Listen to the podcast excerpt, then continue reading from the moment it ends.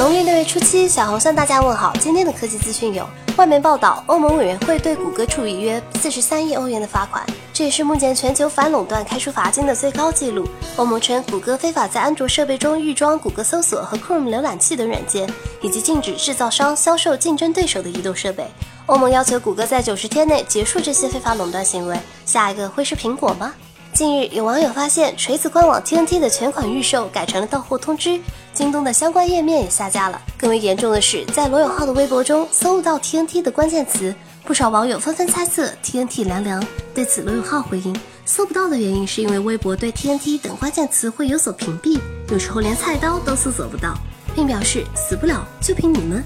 今天，康宁正式发布第六代大猩猩玻璃。数据显示，六代大猩猩玻璃的表现至少比五代好两倍。官方号称，在一米高度掉落到平面的场景中，试验品经受十五次的坠落依然保持完好。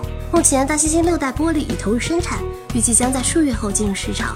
每发布一代都说抗摔性增强两倍，结果还不是一摔就碎。小米 Max 三正式发布，采用六点九英寸屏幕，分辨率为二一六零乘一零八零，搭载骁龙六三六处理器。前置八百万，后置一千二百万加五百万像素双摄像头，电池容量为五千五百毫安，四加六十四 GB 售价一千六百九十九元，六加二一百二十八 GB 售价一千九百九十九元。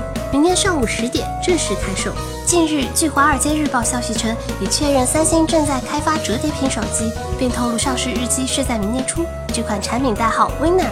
展开后七英寸，支持中间内向折叠，整体像个钱包一样。Winner 外侧还有一块小副屏，可用于常规的电话功能。背面配备单摄像头，售价在一千五百美元左右。